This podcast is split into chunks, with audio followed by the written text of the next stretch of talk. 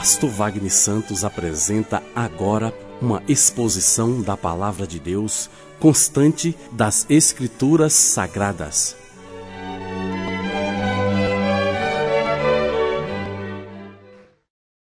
Eu queria convidar os irmãos, a gente vai dar prosseguimento ao, a essa maravilhosa epístola do apóstolo Pedro, primeira de Pedro, capítulo 3 capítulo 3, verso 1 a 6, irmãos, por favor. Do mesmo modo, mulheres, sujeitem-se cada uma ao seu marido, a fim de que, se ele não obedece à palavra, seja ganho sem palavras pelo procedimento da sua mulher, observando a conduta honesta e respeitosa de vocês. A beleza de vocês não deve estar nos enfeites exteriores, como cabelos trançados e joias de ouro ou roupas finas. Ao contrário, que esteja no ser interior, que não perece, uma beleza demonstrada num espírito dócil e tranquilo, o que é de grande valor para Deus. Pois era assim que também costumavam adornar-se as santas mulheres do passado que colocavam sua esperança em Deus. Elas se sujeitavam cada uma ao seu marido, como Sara, que obedecia a Abraão e o chamava de Senhor. Delas vocês serão filhas, se praticarem o bem e não derem lugar ao medo.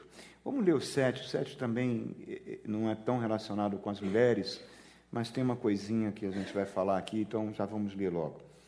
Do mesmo modo, vocês, maridos, sejam sábios no convívio com suas mulheres e tratem-nas com honra, como parte mais frágil e co-herdeiras do dom da graça da vida, de forma que não sejam interrompidas as suas orações. Amém?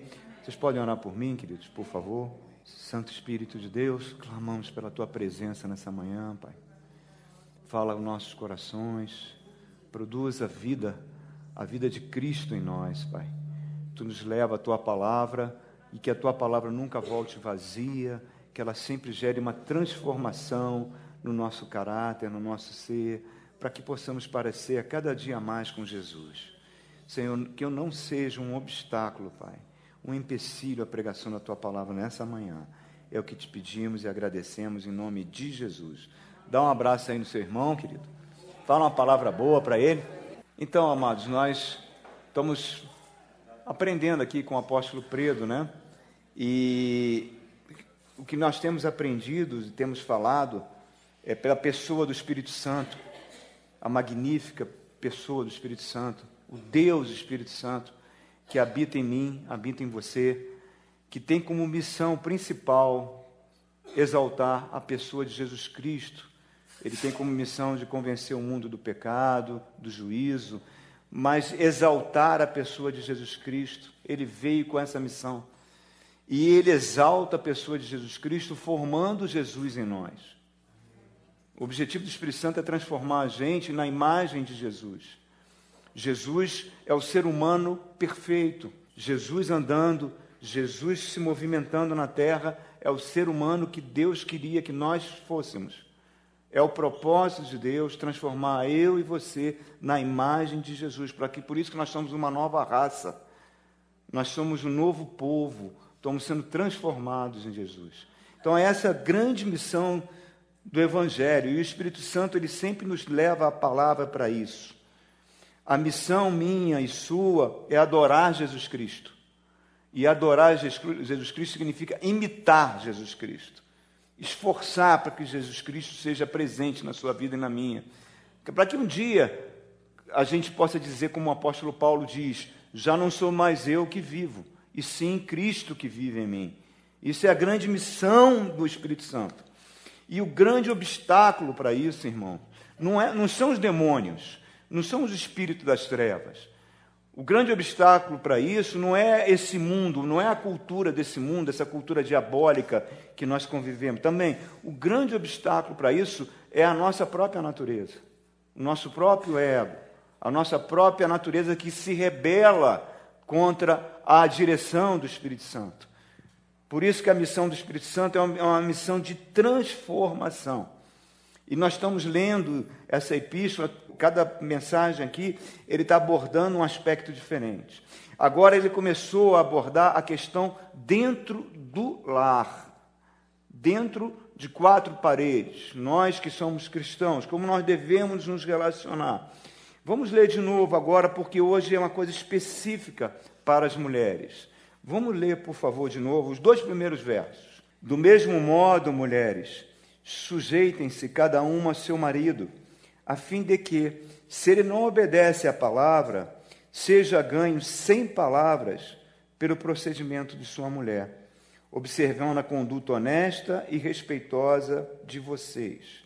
Reparem, a ênfase que ele está dando, questão da vida cristã dentro do lar. E aqui ele está trazendo um problema que era inevitável na época dele. Inevitável e que hoje também não deixa de ser um problema, mas na época de, de, Pedro era muito agudo esse problema. Qual era? Era um problema que um dos cônjuges se convertia ao evangelho e o outro não. Como harmonizar isso dentro de uma família? Quando um se converte, quando um se entrega a vida a Jesus e o outro não. E reparem que nós lemos do verso 1 ao verso 7. Ele dedica seis versos à mulher e um verso apenas ao homem. Vocês repararam isso? Porque, por que, que ele está dando, digamos assim, é, mais ênfase ao comportamento feminino da mulher no lar do que ao comportamento do homem no lar? Por que, que ele está ele tá enfatizando isso? Porque ele usou muito mais versículos. Porque a situação da mulher era muito mais complexa que a situação do homem. A situação da mulher no tempo, no tempo do início da igreja era uma situação muito complicada.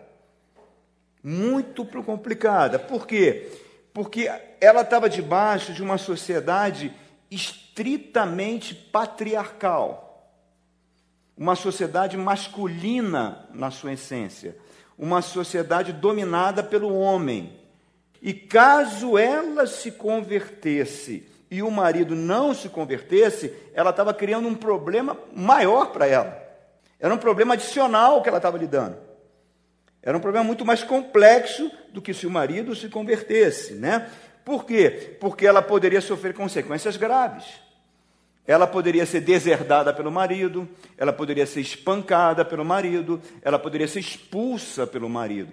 Nós temos no Império Romano é, dois tipos de sociedades ali: uma sociedade estritamente pagã, pagã na sua essência, onde Roma, a cada país que ele conquistava, ele absorvia os seus deuses, e as mulheres que se envolviam com a religião eram as sacerdotisas cultuais, que na realidade eram prostitutas cultuais onde esses templos pagãos eram acontecia verdadeiras orgias ou as mulheres eram sacerdotisas prostitutas, envolvidas na religião, ou eram as tais das virgens vestais, intocáveis, enclausuradas num determinado lugar. Era envolvimento da mulher com a religião naquela época. Quando o homem estabeleceu a sua própria religião, a mulher tinha que seguir a religião do marido. Ela não tinha nem menor direito de ter uma religião própria. Ela estava debaixo da autoridade do marido. Ela já nascia nesse ambiente. A mulher ela era tratada como mercadoria. Trazendo para o caso do judaísmo, um homem podia ter cabras, um homem podia ter ovelhas e um homem podia ter a sua mulher. Ela era tratada no mesmo nível das cabras e das ovelhas dele, como uma mercadoria. Ela não tinha direito a ter voz própria. Ela não tinha, nem passava por ela a ousadia de, de ter uma religião diferente do seu marido. Dentro do judaísmo, o judeu andava na frente e a mulher andava atrás, não andava um do lado do outro. Não andava lado a lado. Havia o, o direito romano também dava ao pai o poder pátrio. Significava o seguinte: que ele tinha total controle sobre as suas filhas. Tinha até o direito de tirar a vida das suas filhas se elas desobedecessem, principalmente na questão de religião. Elas não tinham opinião própria, mesmo sendo mulheres adultas, elas eram tratadas como meninas, sem responsabilidade civil, sem responsabilidade mental e sem responsabilidade, que eu posso dizer, espiritual. Quando ela se casava, esse poder que pátrio passava para o marido. O marido exercia total controle dele. Na época de Pedro, a religião do marido era a religião da casa. A esposa, os filhos, os escravos, todos eram obrigados a seguir a religião do marido. Esse cenário continua acontecendo em muitos lugares do mundo. Mas olha só, de repente surge uma religião, o cristianismo, que diz que homens e mulheres são iguais perante Deus. Hoje a gente está no ano 2019, a gente trata isso com muita naturalidade, mas naquela época, irmão, foi uma revolução. Foi uma revolução, algo inimaginável. Uma religião que abraçava as mulheres no mesmo nível de igualdade dos homens. O que, que acontece? Muitas mulheres, então, foram entrando nas igrejas. E essas mulheres foram entrando e a igreja passou a contar na sua membresia, mesmo ainda sendo uma igreja clandestina, uma igreja nos lares, a grande totalidade era de mulheres. Se você pegar o, o, o último capítulo de, da Epístola de São Paulo aos Romanos, capítulo 16, ele manda saudações, 90% ali são mulheres. Dá o domínio que as mulheres exerciam na igreja, na igreja primitiva. Mas o que, que a gente observa nesse pano de fundo dessa carta? O pano de fundo dessa carta, ele está trazendo para nós a vida social do cristão, que o cristão deve ter como meta imitar Jesus, que independente de como ele vive fora do lar ou dentro do lar, ele tem como objetivo imitar a Cristo. E ele está trazendo esse objetivo para a mulher. Depois ele vai falar sobre o homem, num único versículo. Mas ele está trazendo esse objetivo agora para a mulher. Irmãos, esse cenário de opressão, se a gente pode falar assim, esse cenário extremamente adverso às mulheres, ele durou, irmãos, pelo menos até 60 anos atrás. Até no nosso mundo ocidental, década de no século XX, esse cenário continuou. De uma forma ou de outra, ele continuou. Ele começou a mudar a partir dos anos 60. Basicamente, quando começou a surgir o movimento feminista. Quando o movimento feminista chegou e começou a ir contra um modelo que era um, qual era o modelo, pelo menos na minha infância, né? eu estou com 63, então na minha infância eu vivi esse modelo. A esposa no lar, ela era responsável para de cuidar da educação dos filhos e o marido era o provedor. O marido saía para sustentar a esposa e os filhos. Esse modelo, ele dá certo quando o marido ama a esposa. Quando o marido ama a esposa, é um homem temente a Deus, esse modelo, ele funciona. Mas, na grande totalidade, o que, que a gente via? Era o marido cheio de amantes, era o marido indo aos bordéis para procurar um sexo diferente que ele não podia ter com a sua esposa.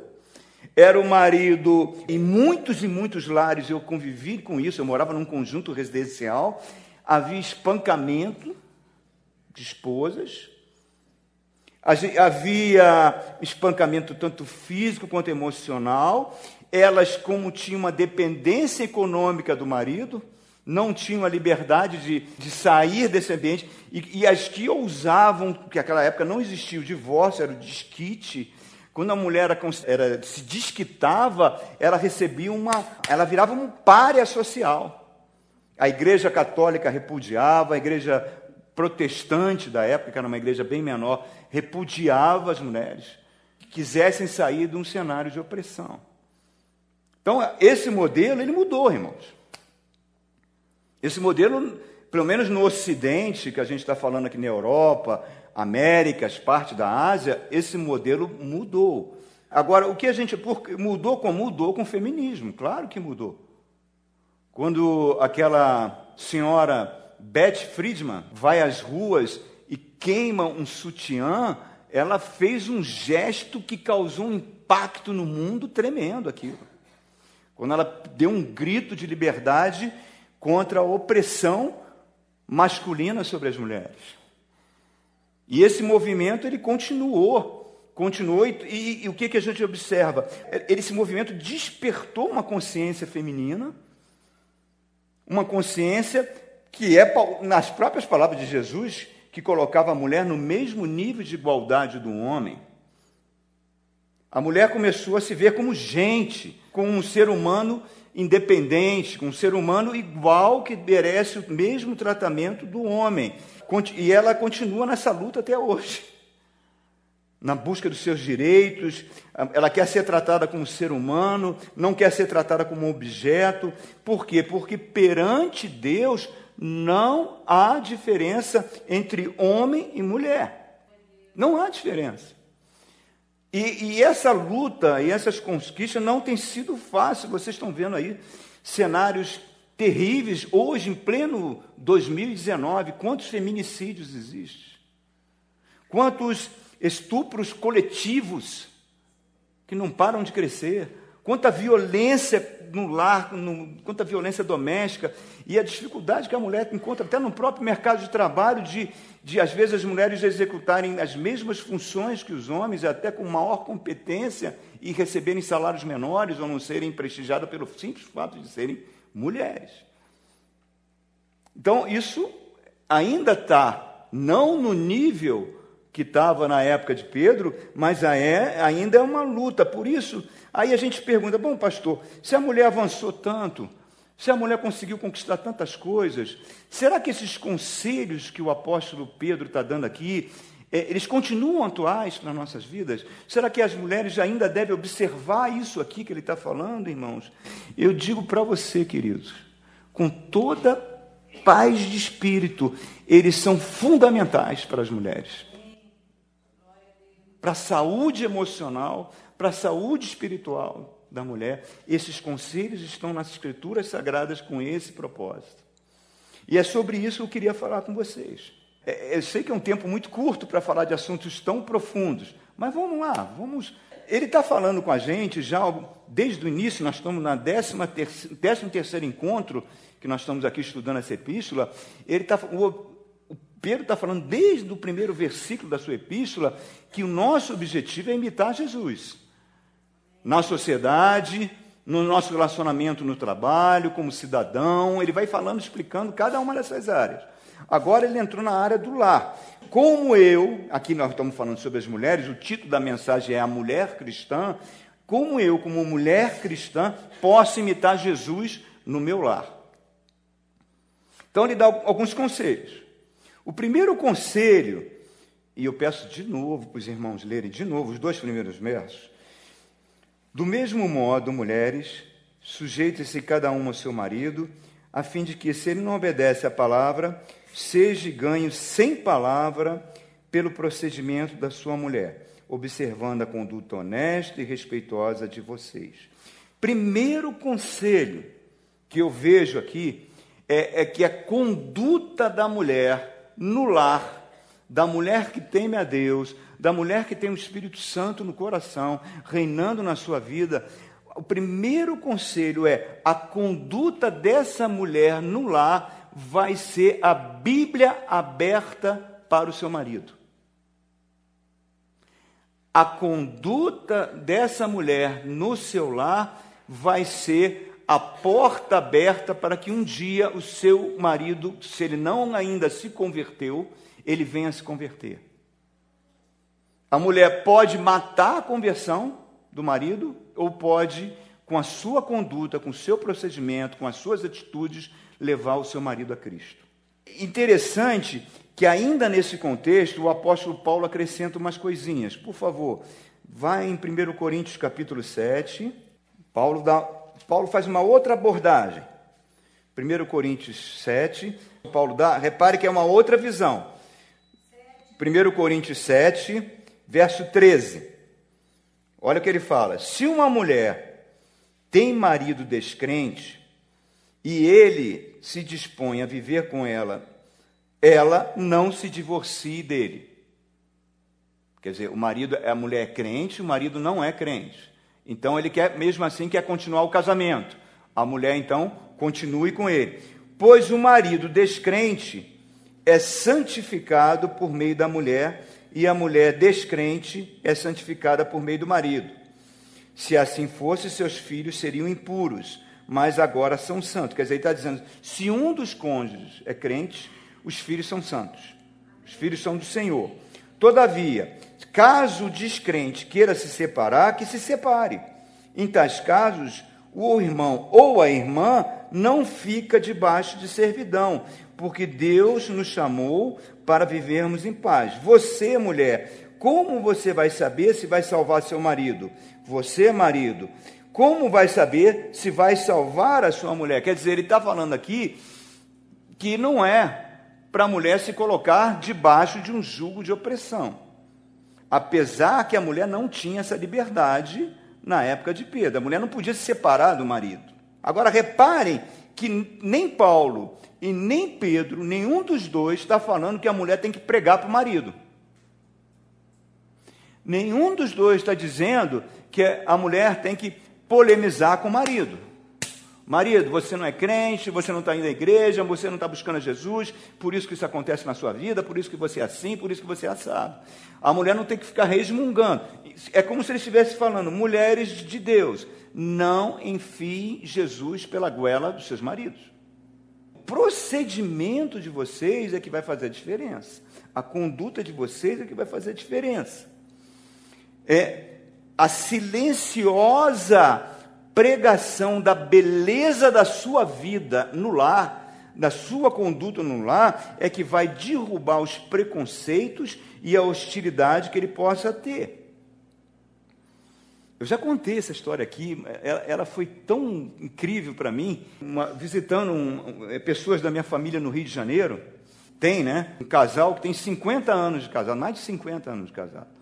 E a, a, a esposa se converteu, vai fazer uns 30 anos por aí, e ela e o marido é católico, ele católico, que, sabe, católico que vai na época, vai uma vez por ano na igreja, meia boca. Aí ela quer, queria, queria que ele se convertesse. Então ela botava de um domingo de manhã, ela ligava todas as televisões em altíssimo volume, em todas as igrejas que estivesse pregando na televisão de manhã.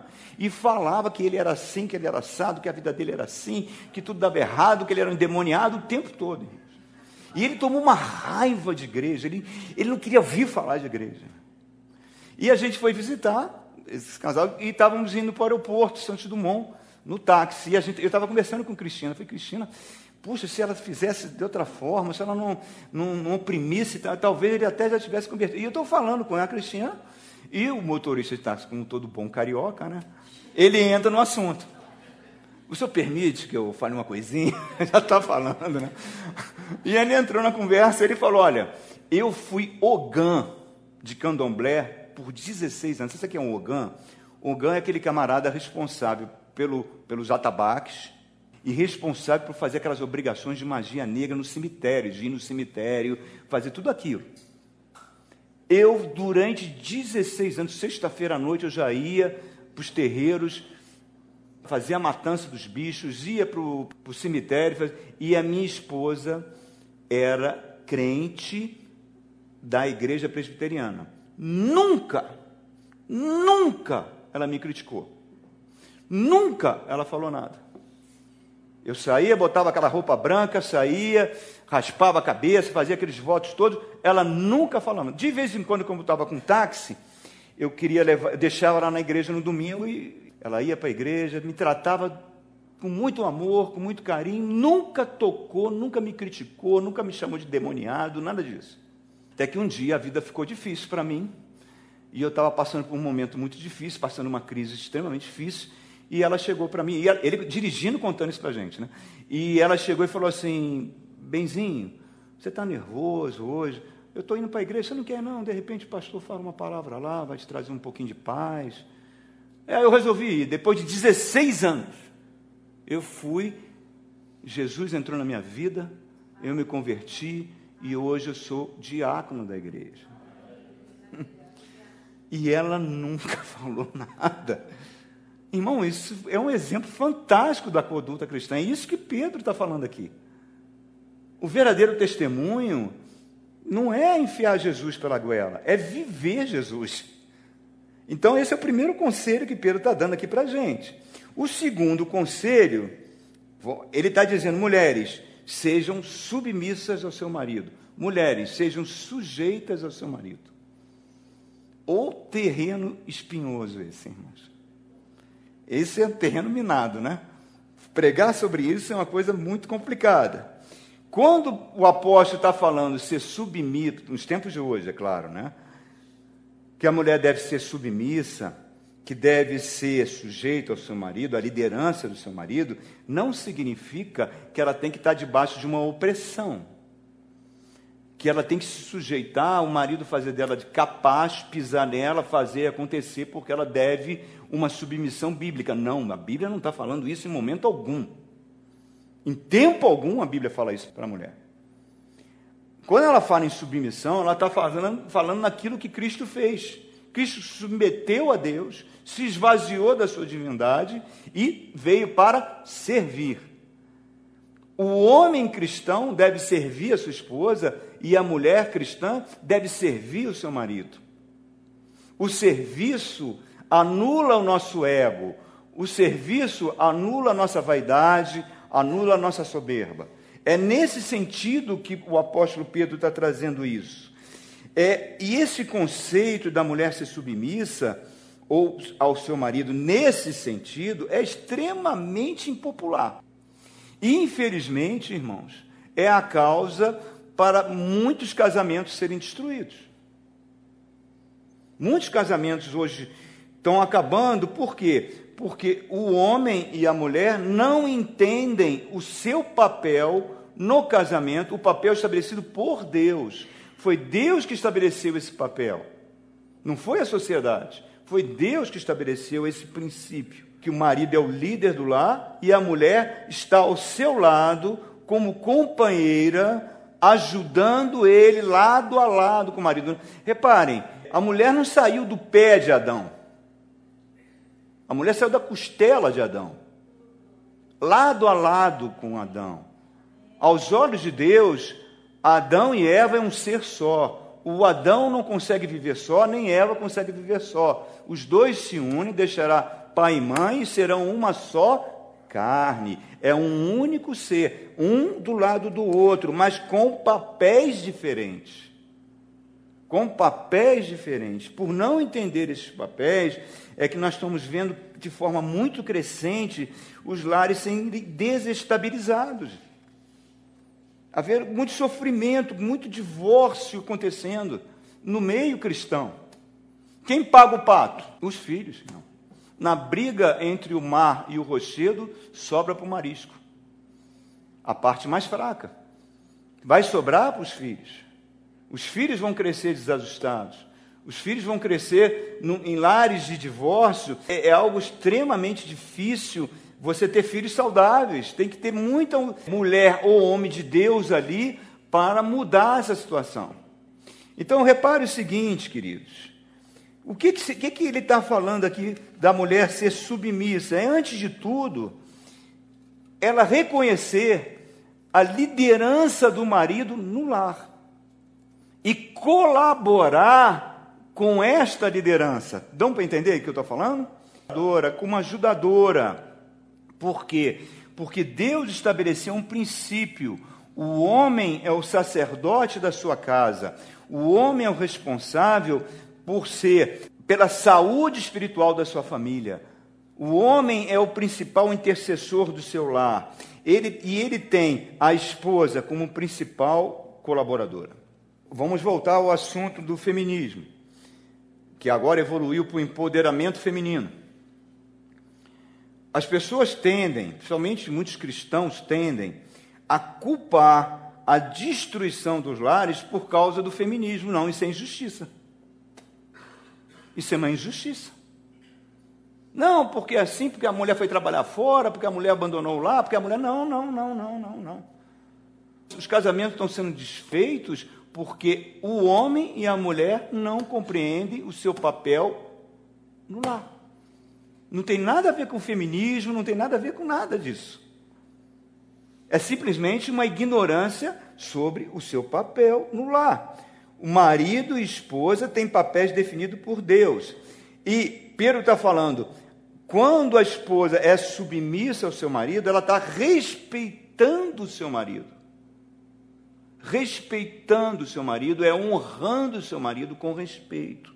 E colabora na, na liderança desse lar. Olha o que a Bíblia fala em Efésios capítulo 5, por favor.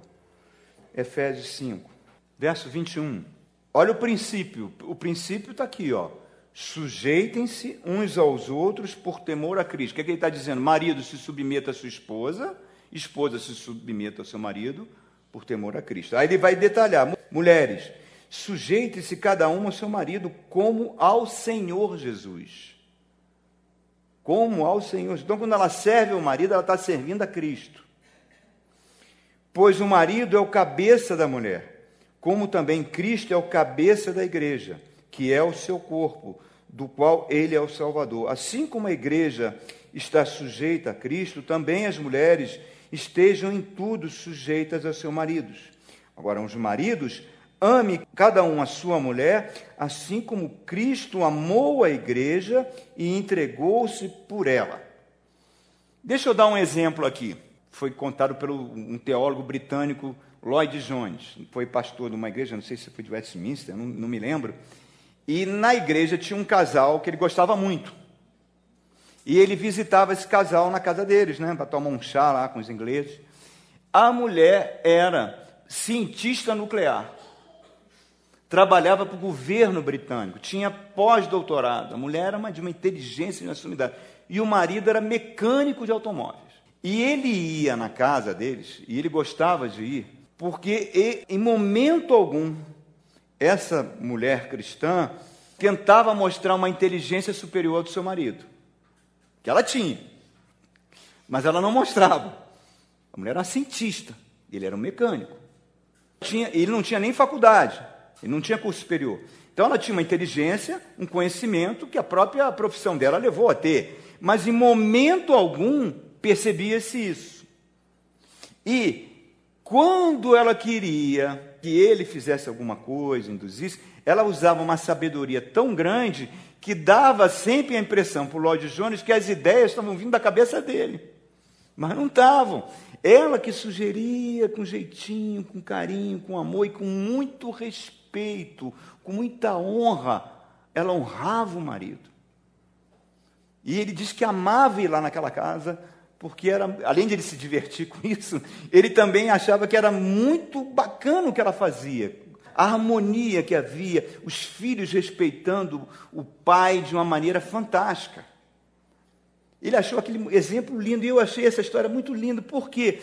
Porque quando a mulher usurpa a liderança dentro do lar do marido, por vários motivos, ela pode usurpar porque ela tem um grau de instrução maior, ela pode usurpar porque de repente ela ganha muito mais do que o marido, em termos salariais, ela pode usurpar porque ela tem um temperamento mais forte. Às vezes o marido é caladão e ela fala muito, então de repente ela vira uma matriarca dentro daquele lar. Aquela mulher que todo a família toda teme e o marido se encolhe, se retrai, fica na dele, se fecha. Irmãos, isso traz profundos desequilíbrios na família, irmãos. Desequilíbrio nos filhos, porque eles ficam sem a figura paterna. Uma figura paterna omissa provoca profundas crises, crises profundas de identidade, principalmente na identidade sexual dos filhos. Eles se sentem muitas vezes desajustados por causa disso. Isso é muito sério, irmãos. A gente está vivendo com isso de todo dia, todo dia. E a gente tem visto é, jovens que às vezes eu vejo na universidade que vão conversar comigo, muitos já pensaram em suicídio. O suicídio virou uma opção muito presente nos dias de hoje. Todos, na sua totalidade, todos têm ausência da figura paterna dentro de casa. Todos. Não vi nenhum que tivesse um pai presente, um pai liderando, um pai cuidando do seu lar. E sendo respeitado. Todos sem exceção. Então, o segundo conselho que está dando, o primeiro é esse, é a própria vida da mulher vai converter o seu marido. E o segundo conselho, ela respeitar essa liderança. Terceiro conselho, no verso 2 ele está falando. Ele está falando para a mulher, aí na, na NVI está dizendo sejam honestas e respeitosas. Na Ferreira de Almeida diz sejam castas. Tanto um termo quanto o outro, no grego, está falando sobre a vida sexual tanto um termo quanto o outro, está falando sobre o comportamento sexual da mulher. Ele está dizendo: olha, mulher, para que você seja equilibrada, para que você seja feliz, a sua vida sexual, se você é casada, tem que ser pautada na fidelidade conjugal. A sua vida não pode ser motivo de escândalo. Né? Nós estamos vendo aí nós estamos vendo o tempo todo pai sendo morto por filho. Tem sem, se você fuça dentro da família, você vai ver problemas sexuais ali. Pano de fundo da epístola, a responsabilidade social nossa como crentes, ou dentro do lar ou fora do lar. Volto de novo para os anos 60. Volto de novo para os anos 60, quando aconteceu todo esse movimento que foi uma avalanche que mudou o comportamento de, da humanidade, de forma geral. Naquela época, na década de 60, quando começou o movimento feminismo, o feminista e tudo isso, surgiu o advento da pílula anticoncepcional. E aí foi pregada, entre aspas, a liberdade sexual da mulher. A mulher solteira teria agora, teve naquele momento, a mesma liberdade que um homem solteiro tinha de buscar os seus companheiros, etc, etc, etc. Nessa época, se você buscasse alguma coisa, uma revista pornográfica, era uma coisa difícil.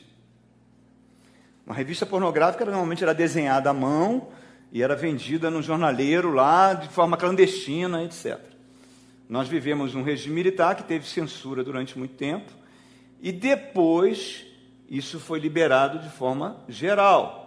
Então, a pornografia, ela que era uma coisa clandestina, oculta, ela vai se tornar na indústria, duas indústrias, armamento e pornografia, são os principais sustentadores do PIB americano. Ela se tornou uma grande indústria. A pornografia, então, foi disseminada pela televisão. Famílias começaram a alugar na TV a cabo canais pornográficos. Ao mesmo tempo, aí surge a internet, que pega desde crianças até velhinhos, disseminada de uma forma tremenda. E ela traz comportamentos, condutas em paralelo que Deus abomina. Que Deus abomina. Né? Se você for lá no livro de Números, você vai ver muitos comportamentos sexuais ali que Deus abomina. E eles se tornaram comuns se tornaram comportamentos que foram disseminados dentro dos lares. Essa pornografia começou a trazer uma, tanta quantidade de mazelas, como estupros, incestos, pedofilia, tudo isso veio ao reboque. Tudo isso veio crescendo, crescendo nesse mover sexual. Tudo isso foi entrando, tudo veio a reboque. Bonitas, muitas mulheres bonitas entraram para a indústria pornográfica, viraram atrizes pornográficas. E elas fazem grande parte dos filmes sob efeito de drogas. Muitas se tornam escravas sexuais. Hoje nós temos um problema muito sério no Brasil de escravidão branca. Moças pobres que são mandadas para o exterior e vão virar escravas sexuais para trabalhar na indústria pornográfica. Uma vez fizeram uma enquete e mostraram que, digamos, 100% das atrizes pornô sofreram abusos sexuais na sua infância. Então repare como isso vai se replicando. A criança abusada é a futura atriz pornô. Isso vai entrando dentro dos lares. Vai entrando dentro dos lares. A partir da década de 70, década de 80, década de 90. E o que, que a gente observa? Legiões de demônios vão entrando junto, irmãos. A mulher foi sendo vulgarizada. num nível que nunca foi vulgarizada antes. Ela se tornou um objeto sexual sem precedente na história da humanidade, como agora. Esse conceito de castidade que Pedro está falando aqui, de pudor, ele se tornou extremamente raro, e extremamente raro dentro das igrejas. Isso foi crescendo e, ao mesmo tempo, isso foi desvalorizando a imagem da mulher. Irmãos, o sexo é uma coisa maravilhosa. Sexo é uma coisa que dá muita alegria. O sexo é algo produzido por Deus. Mas se ele é feito fora dos propósitos de Deus, e o casamento é um propósito de Deus, o casamento é uma proteção de Deus, o sexo se torna uma energia, um poder altamente destrutivo, irmãos. Altamente destrutivo. Nós vimos na Bíblia a história de Betseba, um exemplo disso, do como uma família pode ser destruída com isso. E aí, Pedro está falando, repare que ele termina o verso 6 falando sobre o medo da mulher. Não tenham medo, não tenham medo. Por quê? Porque quando a mulher se desprotege emocionalmente, quando a mulher não se valoriza, ela vai se tornando cada vez mais frágil e o medo passa a fazer parte da sua personalidade antes de tudo, o sexo não é um ato físico, é um ato espiritual. E, e o apóstolo Paulo vai dar mais luz sobre isso. Por favor, 1 Coríntios capítulo 6. 1 Coríntios 6, verso 15, fala assim, ó.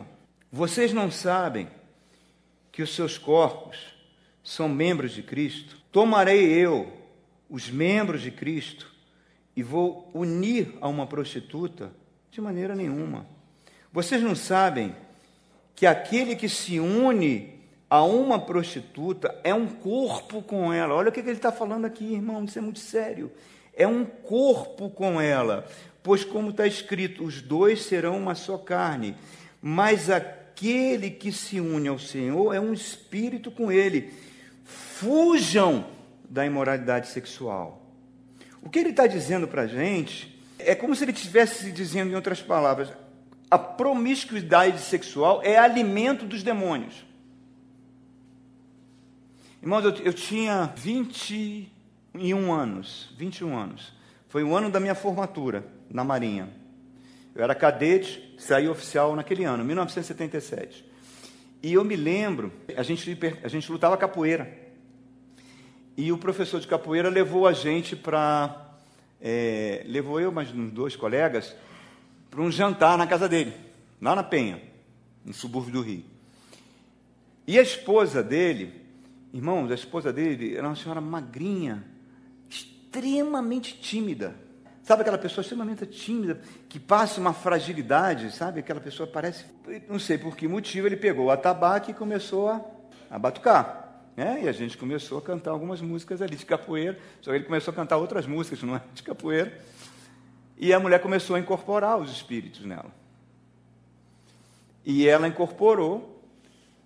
E o que aquela mulher falou, irmãos? Até hoje eu me choco. Eu, de baixeza sexual que saiu da boca daquela mulher, ela falando práticas sexuais das mais baixas possíveis aquilo me impactou de uma maneira tremenda, irmãos, tremenda. Eu falei, e, e, hoje, como crente no Senhor Jesus, eu vejo como os espíritos malignos se alimentam disso. O ato sexual é um ato espiritual, antes de se tornar um ato físico. E hoje nós estamos vivendo tempo que meninas de 8, 9 anos, 10 anos compartilham imagens de nudes de uma para outra, em posições nuas, meninas com nove anos de idade, mandando para coleguinha, mandando para colégio. Nós estamos vivendo isso dentro de famílias cristãs.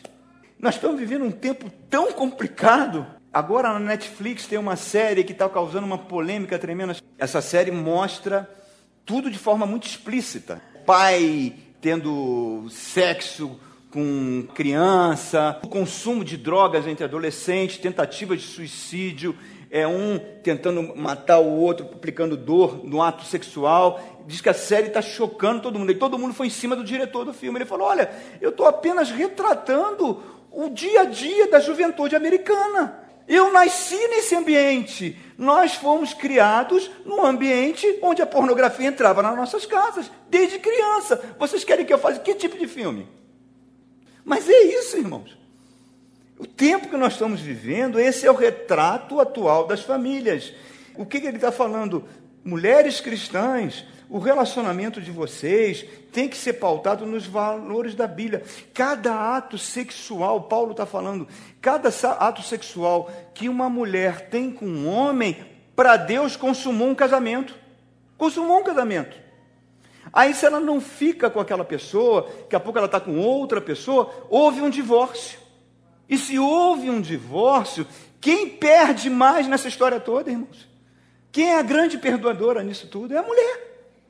Ela vai se desestruturando emocionalmente, a sua autoestima vai sendo violada, ela vai se sentindo uma solidão cada vez mais profunda, e, quanto, e é quando a solidão fica mais profunda, mais concessões faz, que vão trazer mais violação do seu próprio ser.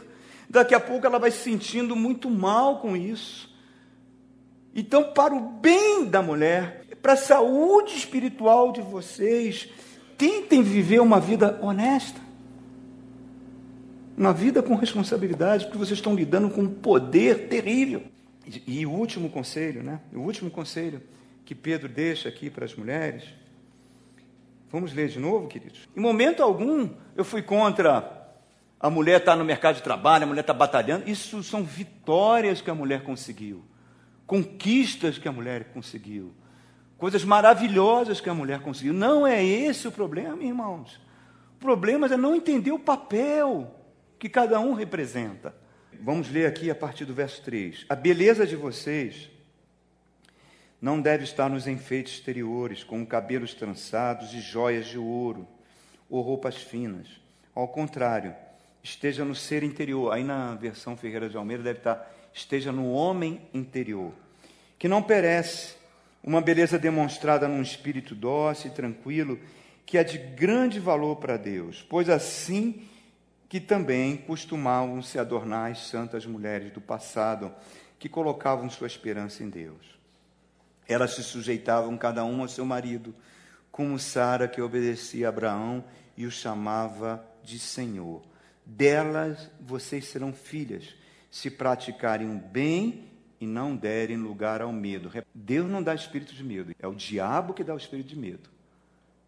A opressão que a mulher sente, por tudo isso que Pedro está contando aqui para a gente. Agora ele está falando uma outra coisa. Ele está falando sobre o verdadeiro adorno. Reparem, isso aqui infelizmente, foi motivo para muito sofrimento dentro das igrejas. Não, a mulher não pode usar maquiagem, a mulher não pode cortar cabelo, a mulher não pode usar calça comprida, a mulher tem que fazer isso, tem que fazer aquilo. Não é isso que Pedro está querendo dizer. Isso é uma interpretação legalista que não tem nada a ver, que só trouxe dor e sofrimento. Ele está trazendo um princípio um princípio. Ele não está trazendo, dizendo que a mulher não deve se vestir, não deve se embelezar. Não, a mulher deve se embelezar. É muito bom que a mulher fique bonita, que se vista bem, que invista na sua beleza. Nada disso é preocupação para Deus, irmãos. Deus não está preocupado com isso se você comprou uma saia, você comprou uma roupa, você está maquiando, você está mais bonito, cortou, se você vai fazer lifting, vai fazer, botar silicone. Deus não está preocupado com isso. Ele está falando aqui que o verdadeiro investimento, que não deveria exaurir os seus recursos, porque hoje as mulheres exaurem os seus recursos nessas coisas. Ele falou que mais importante do que isso é você investir no seu crescimento espiritual. Mais importante do que a beleza exterior é a beleza interior. É isso que ele está trazendo. E aí, é isso, basicamente é isso que ele está falando aqui para a gente. A beleza interior quer dizer, a beleza espiritual, o investimento na sua vida espiritual, na sua saúde espiritual, vai ter um valor eterno. O investimento que você faz no seu físico é, é, é algo passageiro. Porque no final a lei da gravidade vai ditar as regras, né, irmãos? Infelizmente. Infelizmente é assim. Presta, não é que você vai ser uma pessoa relaxada, desconhecida, nada disso. O que ele está falando aqui é o investimento que a gente tem que fazer no interior da gente. Hoje a indústria da estética, a medicina da estética, faturam bilhões no mundo. E as mulheres gastam muito com isso. Mas existe uma preocupação pequenininha, muito pequena com o seu crescimento espiritual, com a sua parte interior, que é a parte principal. Ele fala o homem interior, né? Que é o nosso espírito, que é o mais importante para Deus. Eu dei aula na IESPLAN antes de entrar na UNB, durante dois anos. Dava aula à noite.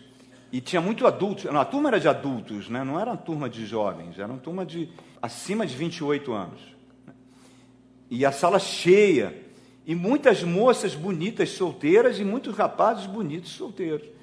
E um dia o bobinho aqui, né, vira para a turma, vem cá, tanta gente solteira, por que vocês não namoram? Não casam? Teve a ousadia de falar isso. Aí os rapazes falaram, casar com essas pistoleiras aqui? E elas viram, deram gargalhada mas mostra exatamente a imagem que eles têm, irmãos. Fundo no fundo, o homem busca isso numa mulher. No fundo, no fundo, ele busca virtude. No fundo, no fundo, ele busca uma companheira que vai ficar com ele. Porque mulheres que para ele ter relações sexuais têm aí os borbotões.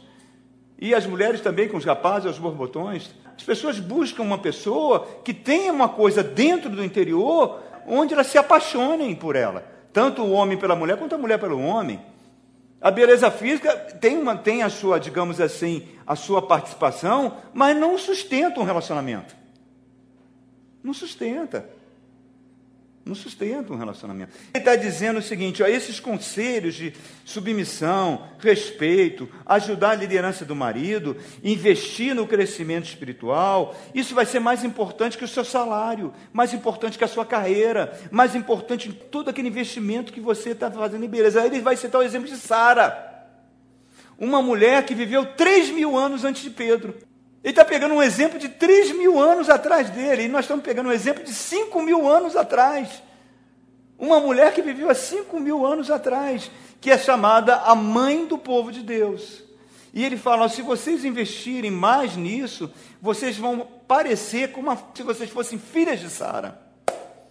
Assim como Isaías fala que Sara é a mãe do fiel povo de Deus. Então, as esposas cristãs que se adornam, elas podem ficar bonitas, podem investir na sua beleza. Presta atenção, Pedro não está falando isso. Mas ele está falando, mas uma mulher que, que investe na modéstia, na humildade, no respeito ao marido, na castidade, serão filhas de Sara. Serão parecidas com Sara. E naquela época, as esposas, as mulheres que tinham elas investiam muito nisso, na extravagância do luxo, mas viviam sob medo ele está falando, viviam debaixo de opressão. Então não adiantava muita coisa. E Pedro está falando, olha, vamos viver uma vida de generoso serviço, de bondade e de serena confiança em Deus, porque Deus vai dar o sustento a vocês, Deus vai apoiar vocês, Deus se agrada disso numa, ao ver uma mulher, Deus sente alegria em ver isso numa mulher, e Ele vai falar: olha, você vai ganhar seu marido para Cristo sem fazer nenhum esforço, sem palavras, aqueles que vão ser desobedientes à palavra vão se converter, e é como se Pedro estivesse falando: sejam femininas. Porque hoje nós vivemos um tempo onde os modelos de mulheres que são copiados são muito masculinas. É a Mulher Maravilha que mata um monte de cara com espada, destrói. Não é o modelo hoje das menininhas? E de muitas adultas? Não é? É a mulher masculina, é a mulher guerreira, é a mulher que parte para dentro, é a mulher conquistadora. E isso são características masculinas. Características das Amazonas. Não tem a lenda das Amazonas? No último verso, que eu vou abordar ele no próximo encontro, que é o verso para os homens, no verso 7, 3, 7, ele fala: Do mesmo modo, vocês, maridos, sejam sábios no convívio com suas mulheres e tratem-nas com honra, com parte mais frágil e co-herdeiras do dom da graça de vida, de forma que não sejam interrompidas suas orações. O que eu queria abordar aqui é essa aqui, a parte mais frágil. A mulher é muito forte, irmãos. O homem não tem a menor condição de ter filho. O homem é frouxo, com qualquer dor ele grita e fica de cama, né? Mulher é forte, mulher aguenta rojão. Tem uma estrutura para dor, para suportar dor que o homem não tem. Mas por que então ele está chamando a mulher de parte mais frágil? Porque tem, ela carece de alguns hormônios. alguns hormônios que quando a mulher é submetida a uma situação de estresse, quando ela começa a tomar conta da família, quando ela começa a, a ser a líder do lar, a ausência desses hormônios vão prejudicar a saúde física dela. Por isso que você vê tanto caso de mulher tendo infarte e AVC. Porque ela carece desses hormônios. E, e, a loucura é tanta que as mulheres estão injetando esses hormônios. Estão ficando com pernas musculosas, algumas com pelo, a voz engrossa. E isso tem virado modelo, irmãos. Deus está falando assim, mulheres cristãs, nós estamos diante de uma passagem da Bíblia aqui, essa passagem que nós abordamos hoje, eu considero uma das passagens mais bonitas, mais bonitas, é isso que nós, esses seis versos, que falam do valor da vida, da beleza da vida cristã. Como é importante isso, irmãos. Hoje nós estamos vendo mulheres cristãs sofrendo muito no seu emocional, tendo crises de depressão, tendo crises difíceis, e porque esses princípios precisam ser colocados em prática. Nós precisamos colocar isso em prática. Precisamos ser mulheres como Deus quer que nós sejamos, filhas de Abraão. Queria orar, queria orar pelas mulheres. Posso convidar vocês à frente para orar por vocês? É muito difícil ser mulher nos dias de hoje, como era difícil no tempo de Pedro. Desde Eva, é muito difícil ser mulher. É muito difícil ser mulher. É muito difícil ser mulher, é muito difícil ser mãe. É muito difícil ser mãe separada. É muito difícil ser uma moça solteira. É muito difícil, irmãos. É muito difícil nessa sociedade louca que a gente está vivendo, nessa sociedade diabólica. Mas vocês são mulheres de Deus. Vocês têm o Espírito Santo em vocês. O Espírito Santo está querendo transformar vocês. Vocês sempre foram a base da igreja. Vocês sempre foram os pilares da igreja. E Deus quer que vocês sejam os pilares junto com seus maridos, junto com seus companheiros ou futuros companheiros nos seus lares. Graças a Deus vocês existem, senão nós não estaríamos aqui, né? Eu peço aos homens que estendam as mãos que orem, por favor. Você pode depois ungir ali a irmã que está no teclado lá também, por favor. Nós cantamos essa música do oleiro. É, é uma oração, né? Que a gente possa ser um vaso na mão de Deus. Deus quer fazer isso com vocês. Deus quer transformar o lar de vocês. Deus quer transformar o dia a dia de vocês. Deus quer tirar o medo da solidão. Pai querido, em nome de Jesus, eu estou colocando as mulheres dessa igreja que estão aqui nessa manhã e aquelas que não puderam vir, que estão nas suas casas também, que entram nesse santuário, colocando cada uma na sua mão, Pai, na sua mão amorosa, na sua mão de poder. Tu é um Deus bondoso, tu é um Deus amoroso. Visita também as irmãs que estão lá em cima ministrando para as crianças, Pai. Aquelas que não estão aqui e as que estão aqui nessa manhã, que vieram ouvir essa palavra, que tu possa estar ajudando elas, Pai, tirando todo o medo, medo do futuro, medo da solidão, que tu possa dar sabedoria a cada uma delas, Pai.